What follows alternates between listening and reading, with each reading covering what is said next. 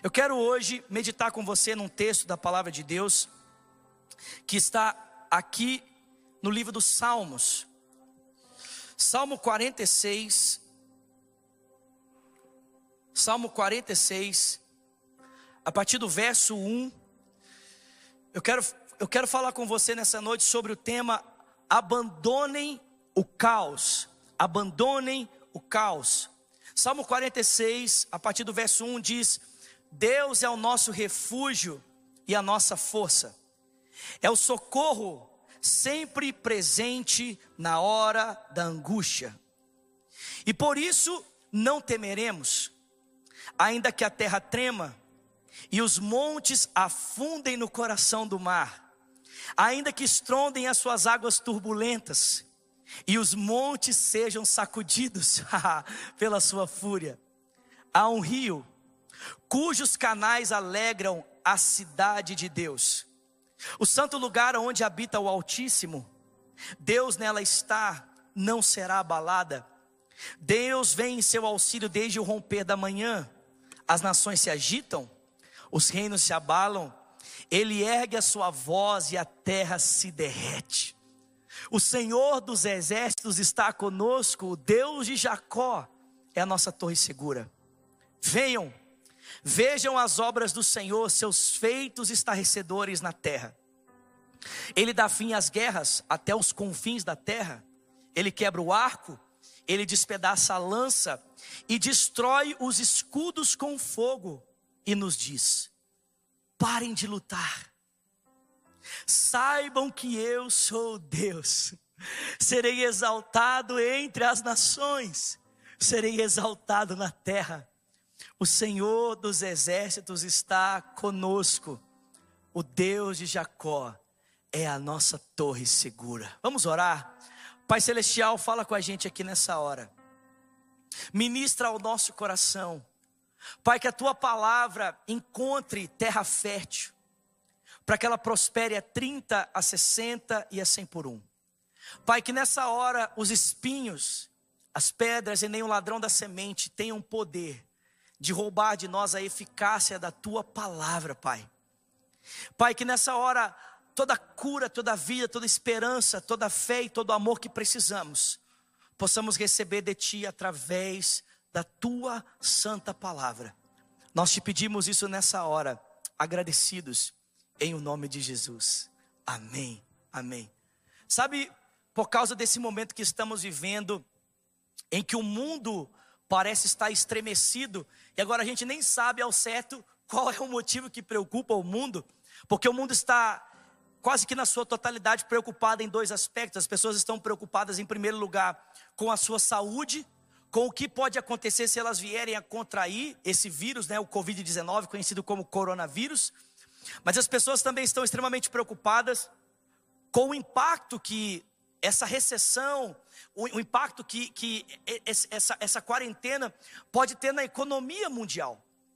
Todas as pessoas muito preocupadas, e por trás dessas preocupações, por trás desse medo, desse temor, surgem duas perguntas. A primeira pergunta que surge é: qual é a relação de Deus com esse caos? Qual a relação de Deus com o coronavírus? Qual a relação de Deus com o mal? E a segunda pergunta que surge é: qual é a nossa relação com o mal? Como é que um cristão deve se posicionar nesse momento? E quando nós falamos da relação de Deus com o mal, quando nós falamos da relação de Deus com tudo isso que está acontecendo no mundo, nós podemos ter várias respostas, né? Uma das respostas que o pessoal costuma dizer é a seguinte: olha, Deus não tem nada a ver com isso. Olha, Deus está longe, Deus está distante. Deus está sentado em algum lugar cuidando da vida dele, cuidando dos assuntos dele, não tem nada a ver com o nosso mundo, não tem nada a ver com o que está acontecendo. Outras pessoas já vão dizer: olha, Deus é a razão de tudo isso, Deus é a pessoa que está gerando, está provocando tudo isso. E existem outros que vão dizer que Deus não é a fonte, mas Ele permite que isso aconteça. E na verdade ele transforma o caos, ele transforma o sofrimento, ele transforma tudo isso que está acontecendo para o bem daqueles que o amam, para o bem daqueles que foram chamados segundo o seu propósito.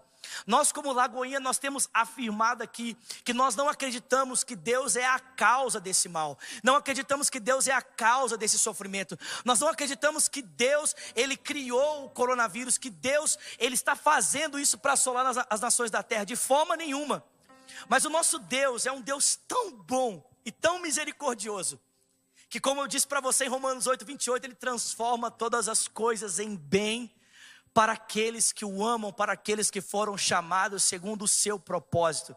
Deus está transformando essa catástrofe mundial e talvez essa recessão econômica numa oportunidade para que famílias voltem a se conhecer. Essa semana eu ouvi uma pessoa dizendo: Olha, é, eu participando de uma conversa, eu ouvi a pessoa dizer: Olha, eu descobri nessa quarentena que eu tenho uma esposa maravilhosa. Eu descobri nessa quarentena que eu tenho filhos maravilhosos. Eu descobri que o meu maior tesouro não está fora da minha casa, o meu maior tesouro está dentro da minha casa. Isso nada mais é do que a ação de Deus. Isso nada mais é do que a boa mão de Deus. Ainda que ele não seja a causa ainda que ele tenha permitido, mas Deus está usando tudo isso com o propósito de transformar tantas pessoas, mudar as nossas prioridades. E é exatamente esse o posicionamento que um cristão deve ter nesse tempo. Nós devemos aproveitar esse tempo de crise, devemos aproveitar esse tempo de ansiedade, esse tempo em que o mundo está sendo estremecido, para crescermos mais e mais no caráter do Senhor. Um cristão não deve aproveitar o tempo de crise temendo, ficando preocupado, ficando ansioso, perdendo a sua paz, perdendo o seu sono. Não. O cristão deve aproveitar a crise e transformá-la numa oportunidade para que mais e mais do caráter de Deus seja formado na vida dele. E nós temos tantos exemplos da Escritura sobre isso.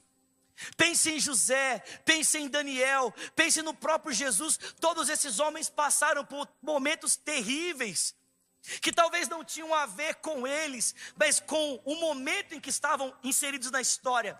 Mas todos eles aproveitaram esse tempo para crescerem, para amadurecerem. O próprio Jesus, a Bíblia diz em Hebreus, que ele foi é, aperfeiçoado por meio daquilo que sofreu. Ele teve o caráter dele aperfeiçoado por meio dos sofrimentos. Irmãos, preste atenção. Nós temos diante de nós uma oportunidade gigante para nós crescermos.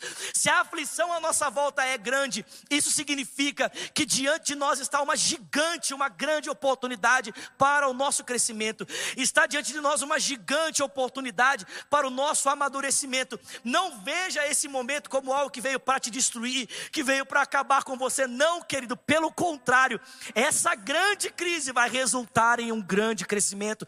Essa grande crise vai resultar na formação de um grande caráter. Você vai passar por essa crise quando você olhar para trás, você vai estar mais forte, sua família vai estar mais forte, a sua fé vai estar mais forte, o seu relacionamento com Deus vai estar mais forte. Ou seja, tudo aquilo que precisa ser abalado realmente será abalado, mas aquilo que é inabalável, aquilo que é eterno, aquilo que vem de Deus, aquilo aquilo que é do Espírito para mim e para você, isso vai permanecer, não será abalado, pelo contrário, será fortalecido. A nossa fé, como que provada pelo fogo, sairá cada vez mais aperfeiçoada. Você pode dar um glória a Deus por, comigo, você pode exaltar o nome do Senhor por isso. E existem três aspectos do nosso caráter. Existem três aspectos da nossa fé e do caráter do Senhor que esse texto mostra para nós que Deus quer fazer amadurecer, aperfeiçoar nesse tempo. Eu diria para você que Deus quer fazer crescer nesse tempo a nossa fé. Diria para você que Deus quer fazer crescer nesse tempo o nosso amor. E Deus quer fazer crescer nesse tempo a nossa esperança. Você pode repetir comigo, diga comigo, fé. Você achou que ia ficar livre disso, né? achou que ia ficar livre da chacoalhadinha do irmão do seu lado. Não, não, não, não, não. Você pode estar longe, mas meu filho, a gente não perde as manias. Continuamos com as mesmas manias. Diga para quem está do seu lado aí, dá uma chacoalhada nele, diga para ele, fé, amor e esperança. Vamos dizer mais uma vez, fé, amor e esperança. O texto começa dizendo: Deus é o nosso refúgio e a nossa fortaleza o socorro bem presente na hora da tribulação. Uma outra versão desse texto diz: Deus é o nosso refúgio seguro e esconderijo. Está sempre pronto para nos socorrer. Por isso ficamos destemidos. Diante dos desfiladeiros da morte, nos portamos como corajosos, mesmo que o mar tempestuoso e o terremoto estejam diante de nós. Diante do ímpeto e do bramido dos oceanos, dos tremores que nos abalam, das montanhas, ainda assim permanecemos corajosos, porque Deus tem lutado por nós. O Deus que lutou por Jacó, o Deus dos exércitos, dos anjos, ele nos protege. Sabe, esse salmo provavelmente foi escrito no tempo de 2 Reis, capítulo de número 2 Reis, capítulo 19. Você deve se lembrar dessa história, quando o rei de Israel, o rei Uzias, perdi o nome do rei aqui, não, perdão, Ezequias. Quando o rei Ezequias, a cidade de Jerusalém ficou sitiada por Senaqueribe. Você deve se lembrar desse texto. Aliás, o Diante do Trono tem uma música muito linda sobre isso, né? Ouve, Senhor, as palavras de afronta. Escuta, ó Deus, o que diz o inimigo contra mim. Pois bem, é exatamente esse, esse tempo em que esse salmo foi escrito. E sabe o que é interessante? É que Senaqueribe tinha tanta certeza da sua vitória a respeito dos israelitas, que ele zombou dos filhos de Israel. Ele disse: Olha, faz o seguinte, vocês são tão fracos e está tão fácil destruir vocês, que eu vou emprestar dois mil cavalos para ver se de alguma forma o conflito fica melhor. Para ver se o conflito fica um pouquinho mais interessante, porque eu já destruí tantas nações, eu destruí tantos povos, que a destruição de vocês, ela é certa. E a Bíblia diz que com aquele relato e a, a certeza de que realmente não havia nenhum tipo de esperança né, na estrutura física ou no exército de Israel que pudesse dar a eles alguma segurança contra aquela invasão, o texto bíblico diz que Ezequias vai e ele começa a clamar ao Senhor. E o Senhor responde ao clamor de Ezequias, através de Isaías, dizendo para ele: Cara, não se preocupe, porque da mesma forma como Senaqueribe veio zombando você por um caminho, eu vou fazê-lo fugir de você por sete caminhos. Sabe, nós vivemos num tempo que a medicina não tem o que fazer, a economia diz que não tem o que fazer, a política diz que não tem o que fazer, está todo mundo preocupado, e aparentemente nós olhamos para a nossa volta e a gente diz: Cara, o que, que eu vou fazer agora? Eu digo para você: Deus é o seu refúgio, Deus é a sua fortaleza, Ele é o socorro bem presente na hora da aflição. Tudo o que você precisa está no Senhor, tudo o que você precisa está nele. Aonde não há proteção suficiente, Deus é suficiente para proteger o seu povo. Aonde não há esperança suficiente, Deus é suficiente para que tenhamos esperança. Nós, como povo de Deus, precisamos repousar satisfeitos e tranquilos em Sua proteção. E irmãos, isso diz respeito a crescermos em fé, isso diz respeito a amadurecermos na nossa confiança em Deus. Sabe, essa é uma grande oportunidade para que a minha fé e a sua fé seja fortalecida e ela cresça no Senhor. Sabe, talvez todos esses anos, você tem tantas estruturas favoráveis à sua volta, né? Que o crescimento da sua fé está indo quase no ritmo de uma lesma, né? É um passinho, dois passinhos.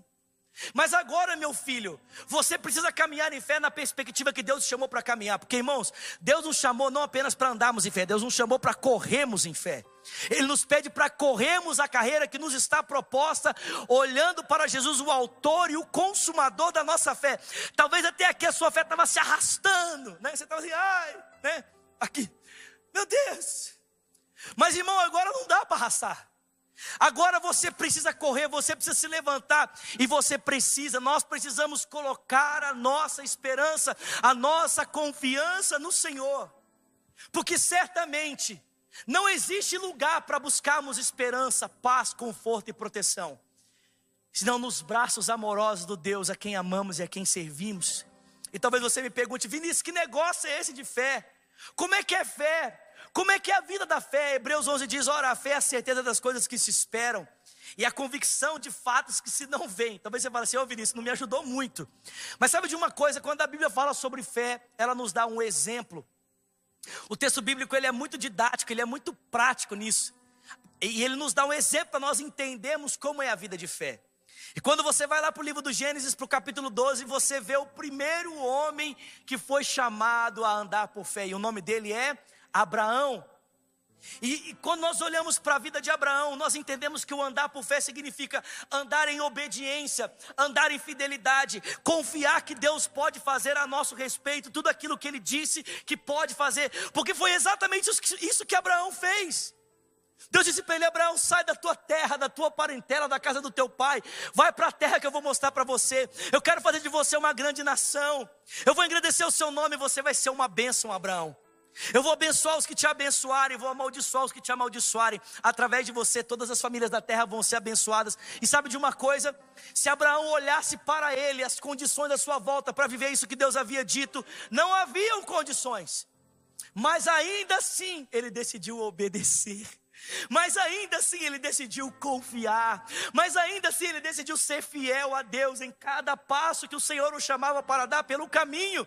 É verdade que em alguns momentos ele pensou em desistir. É verdade que em alguns momentos ele falhou. É verdade que em alguns momentos ele tentou fazer o plano de Deus acontecer da forma mais fácil. Mas, queridos, preste atenção. É exatamente por isso que Abraão está no texto bíblico.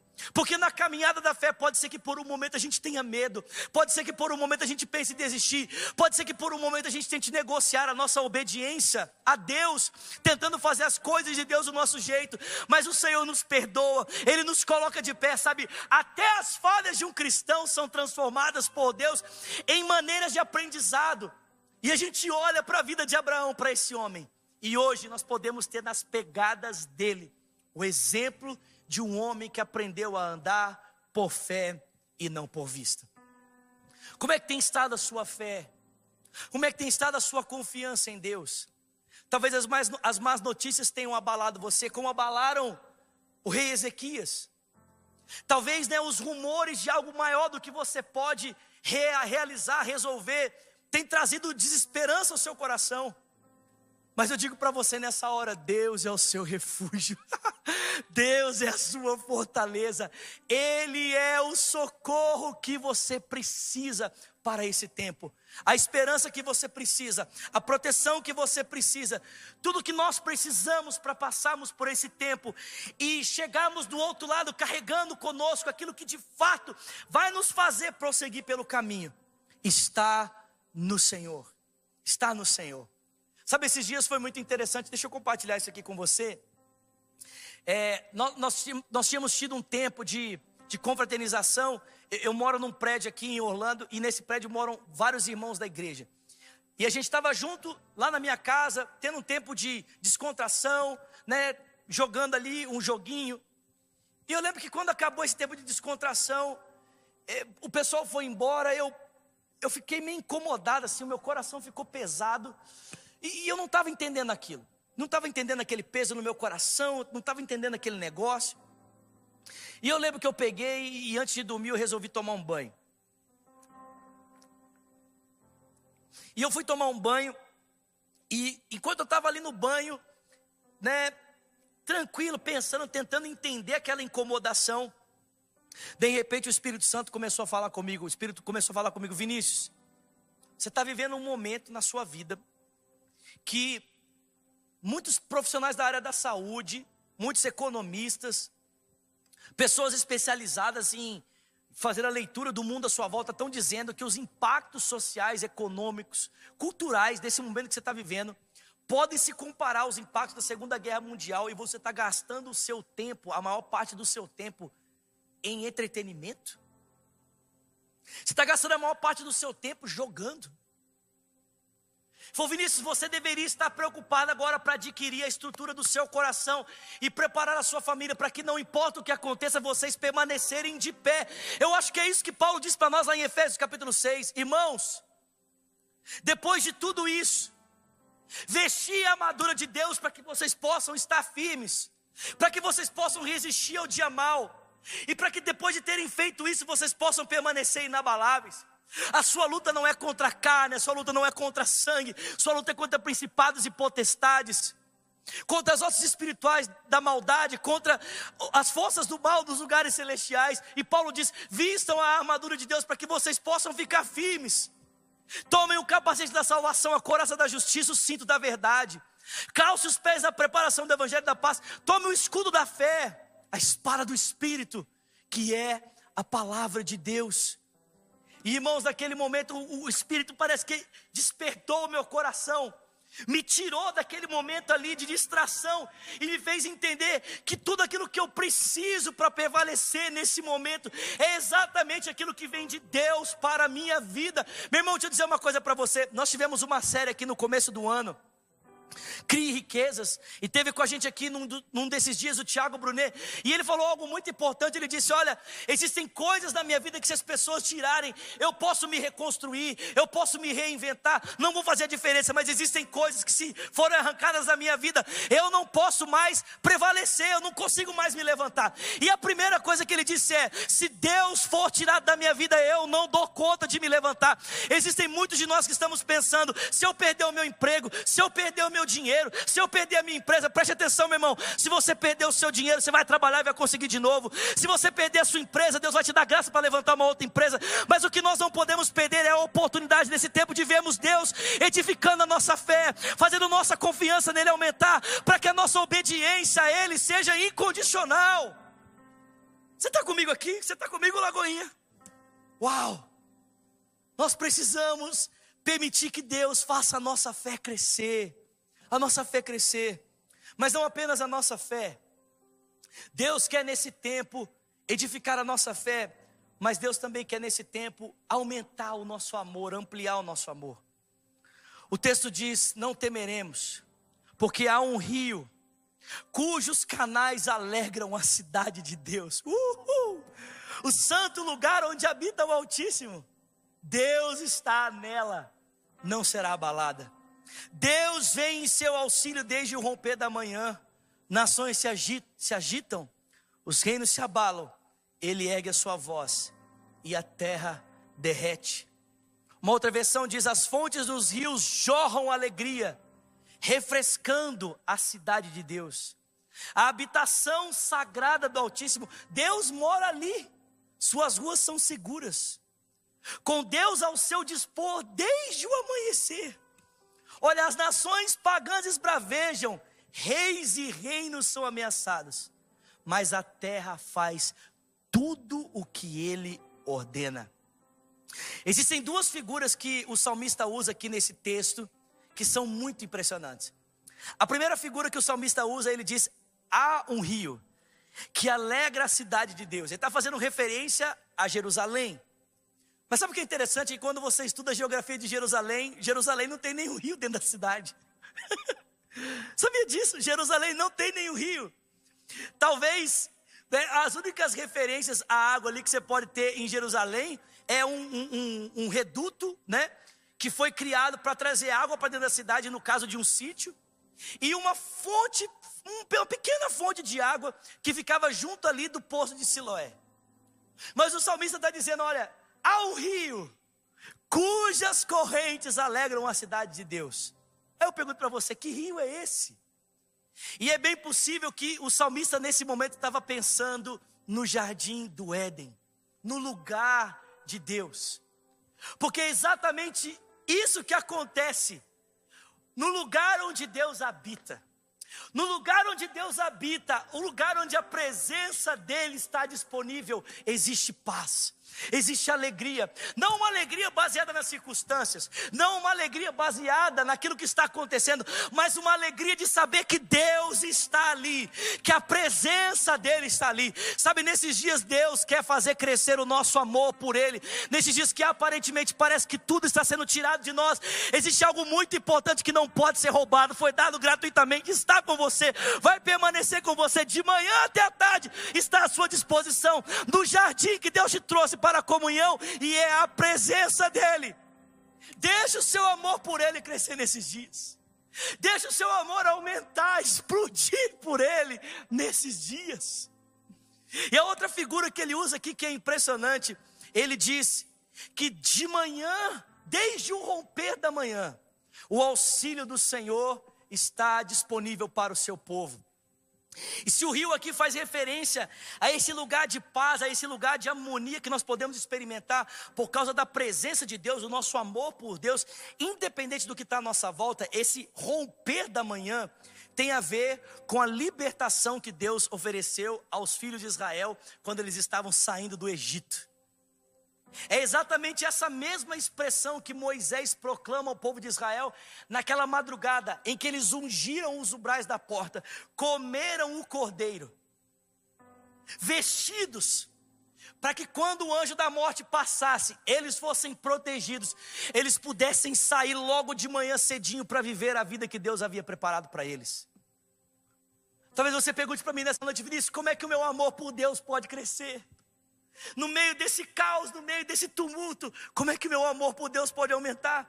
Como é que minha paixão por Deus pode aumentar?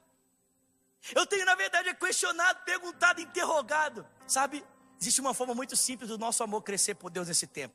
O nosso amor por Deus cresce quando nós nos lembramos de quem Ele é e do que Ele fez. É como se o salmista estivesse dizendo para Israel, confinado ali naquele cativeiro por causa de Senaqueribe: lembre do Deus que libertou vocês. Lembre do Deus que com braço estendido e mão poderosa os libertou do cativeiro do Egito. Lembre, lembre do Deus que proveu para vocês o pão no deserto. Lembra do Deus que cuidou de vocês com uma coluna de nuvem de dia e uma coluna de fogo de noite. Lembre do Deus que vestiu o seu corpo e não deixou o calçado faltar aos seus pés. Lembre do Deus que destruiu os seus inimigos. Lembre do Deus que fez um pacto, uma aliança, prometendo: Eu jamais te deixarei, jamais vou desamparar você. Lembre disso. Lembre do Deus da aliança e em especial, lembre do que ele fez por mim, por você na cruz do Calvário. Meu irmão, preste atenção. Paulo diz: se ele não deixou de dar o seu filho por nós, como juntamente com Ele todas as coisas? Deixe o seu amor por Deus crescer nesse tempo. Deixe a sua paixão por Deus crescer nesse tempo.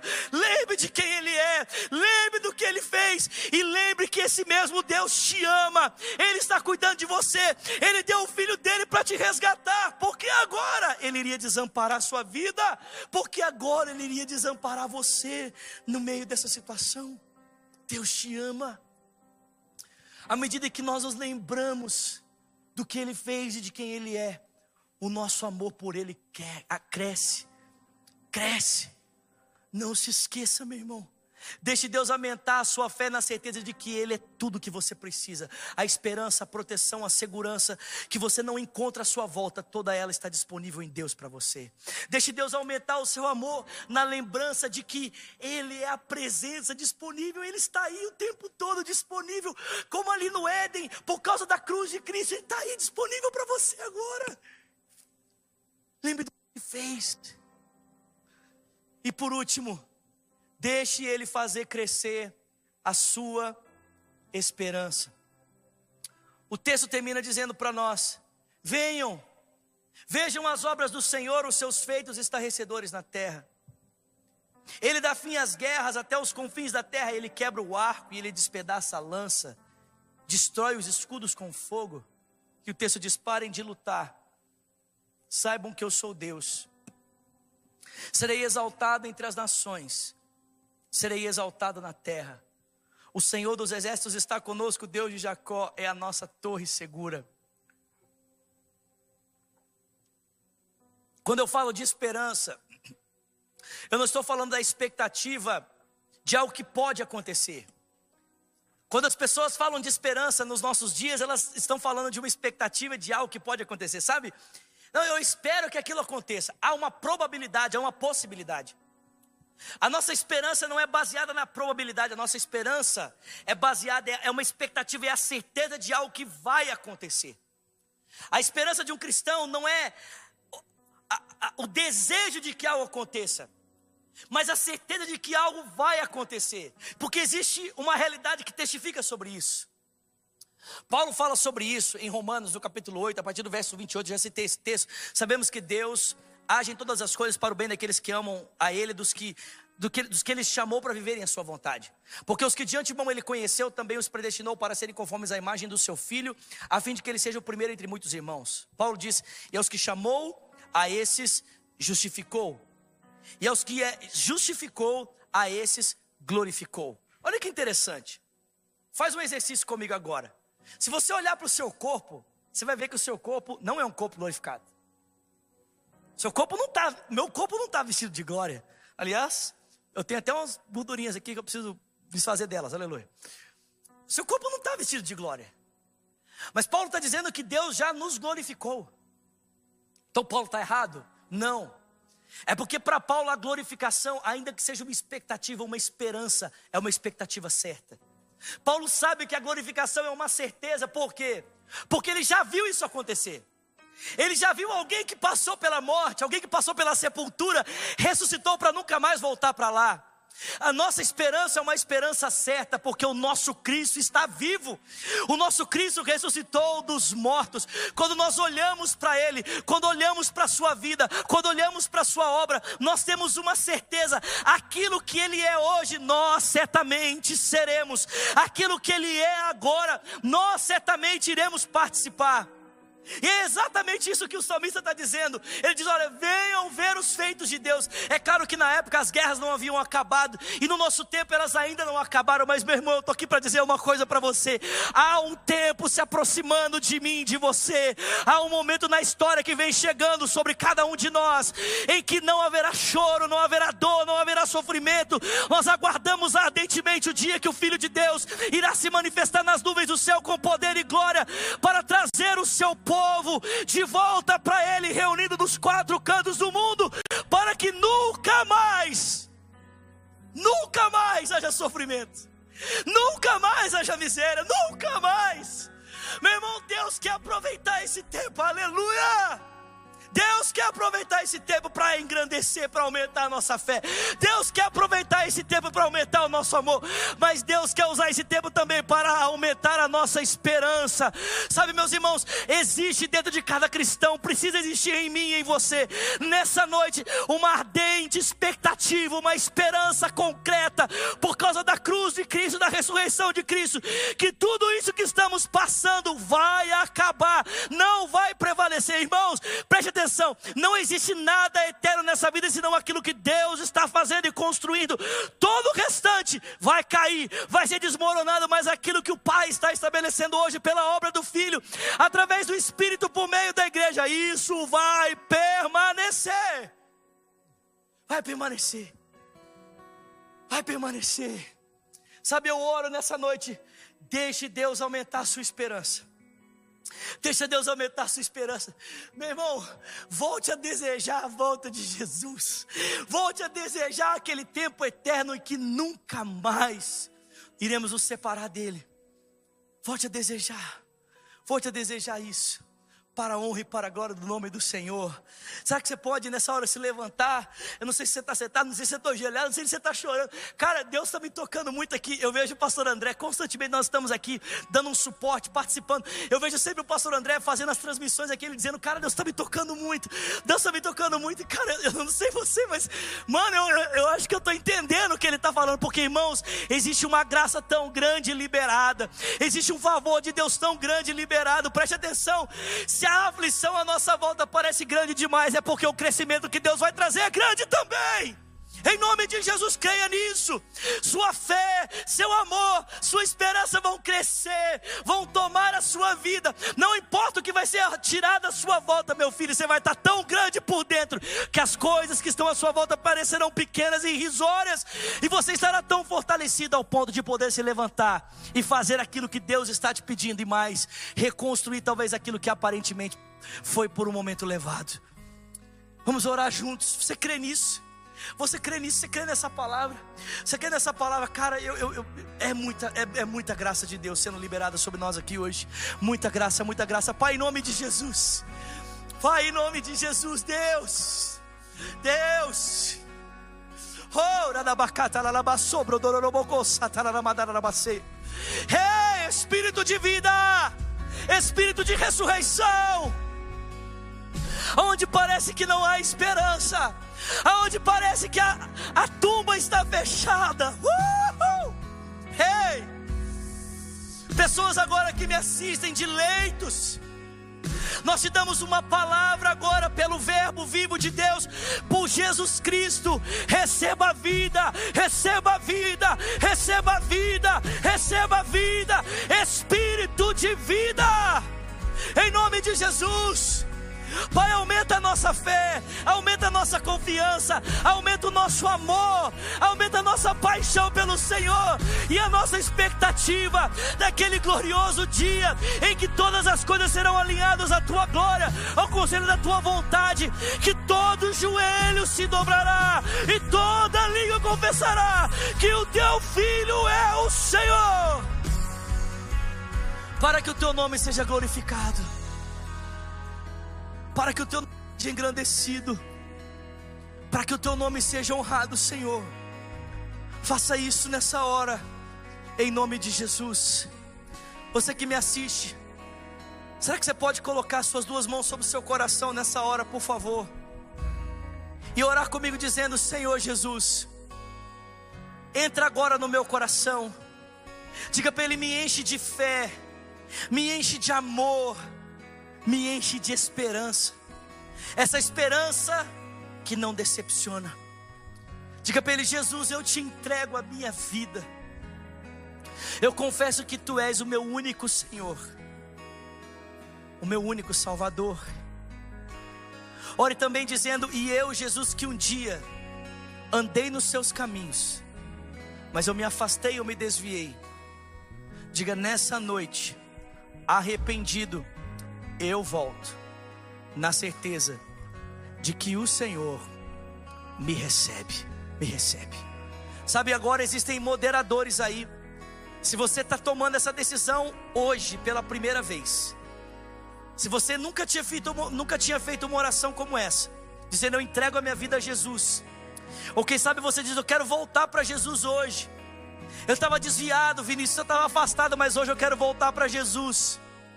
Cara, escreve o seu nome para a gente. Se você puder, deixa aí um canal de comunicação. Nós queremos entrar em contato com você, nós queremos abençoar você. Vai escrevendo mesmo enquanto nós cantamos aqui com o seu fogo. Incendeia, vai deixando o seu nome, vai deixando uma forma de a gente entrar em contato com você. Nós queremos tocar você.